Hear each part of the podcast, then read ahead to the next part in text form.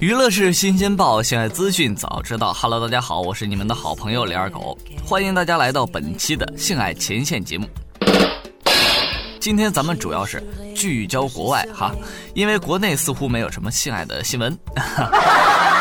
好了，废话不多说，咱们进入今天的正题。话说前两天啊，一个四十六岁的房地产开发商老总，特有钱那种哈。去年八月七日，他在伦敦夜总会搞了个豪华的私人派对，自然是为了泡妞了哈。呃，他邀请了一个认识了很久的二十四岁的妹子，同时也希望他能带来更多的妹子来这个派对里边玩一玩。这个妹子呢，就带上了一个十八岁的女性朋友来了派对。当天晚上玩的特别嗨，派对结束之后呢，这个老总啊就邀请两个有点喝大了的姑娘去坐跑车兜兜风，顺便啊去看看他的阿斯顿马丁的豪宅，接着耍一耍。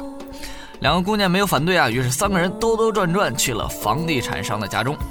到家后，房地产商拿出上好的伏特加款待了两位姑娘。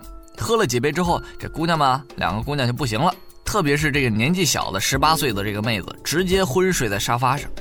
借由这个机会呢，房地产商就和二十四岁的姑娘去卧室来了一发啊，就是啊做了个爱。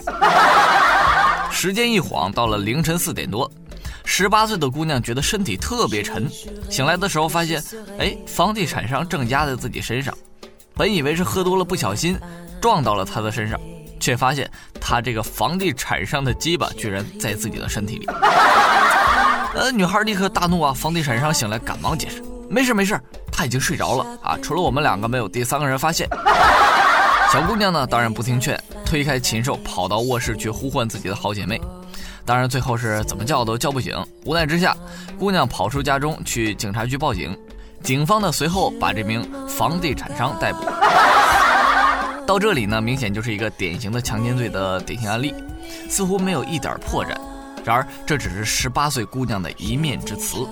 房地产商在法庭上用二十分钟的时间把这个故事又讲了一遍，故事变成了这样：他根本就没有强奸这名姑娘，当时在家中只是出于主人的关心，认为客人在沙发上睡得不舒服，试图叫醒他，让他去洗漱一下，去客房睡觉，或是叫车送他回家。但是姑娘醒来之后，明显图谋不轨，看上了他有钱要勾搭自己，还把他拉扯到自己的身边，把自己的手放到他的大腿内侧，试图亲吻这个富商。于是富商奋力反抗，一不小心滑了一下，这一滑呀，鸡巴就进去了。房地产商说他很脆弱，他摔倒了，但是他们什么都没发生，他和这个姑娘之间什么都没干。但是呢，有个不争的事实，这个十八岁的姑娘身体里面检测出了房地产商的 DNA。对于这个，房地产商也有话说。他说，因为之前和那个二十四岁的小姑娘刚做爱，手上可能沾染到了一些自己的精液。这些精液呢，在十八岁小姑娘拉他手到大腿内侧的时候，是不小心蹭上去的。最主要的是啊，房地产商当时穿着内裤，这成为了他极为有利的一个条件。房地产商表示自己的呃鸡巴太长了，从内裤上顶了出来，所以不小心摔倒的时候才会一不小心操进了姑娘的阴道里。这么精准，连他自己都很难想象。不过确实发生了。房地产商表示呢，他从来都不会说谎，在他的生活中从来都没说过谎，这些都是真的。地产商的解释看来毫无漏洞，没错。法官和你想的一样，在三十分钟的讨论结束后，最终判决的结果是房地产商无罪，强奸罪不成立。这简直是雄辩胜于事实的典型案例啊！二狗呢是彻底膜拜了，这口才绝对能完虐二狗三十几条街啊！同时大家也要学到其中的细节，所谓细节决定成败，多留个心眼儿在约炮中，作用呢大家都知道了吧？第二条新闻在荷兰，我教你开车，你可以赔我车震，居然合法了。啊啊啊对你没有看错，就是我教你开车，你赔我车震。荷兰目前通过了一项法律，驾校的教练可以通过选择接受年满十八岁的学员提供性爱服务作为这个学费。然而这条法律还不是最奇葩的，最奇葩的点在这儿。啊，荷兰政府解释，这条法律是单向的，也就是说，教练可以提出我教你开车，而你可以用呃做爱来支付学费。OK，这是合法的。但是如果学生向教练提出“我和你车震，你教我开车 ”，No，这是违法的。啊当然，荷兰政府颁布这些法律的目的，并不提倡这一做法，只是明确了这一行为的合法性。不过，据说这项法律颁布之后，荷兰搜索网站上的搜索量是极高的。最后一句，这个世界真是他妈的任性啊！只有你想不到，没有他做不到。二狗，我是不会开车，我要是会开车，首先我就考个教练资格证。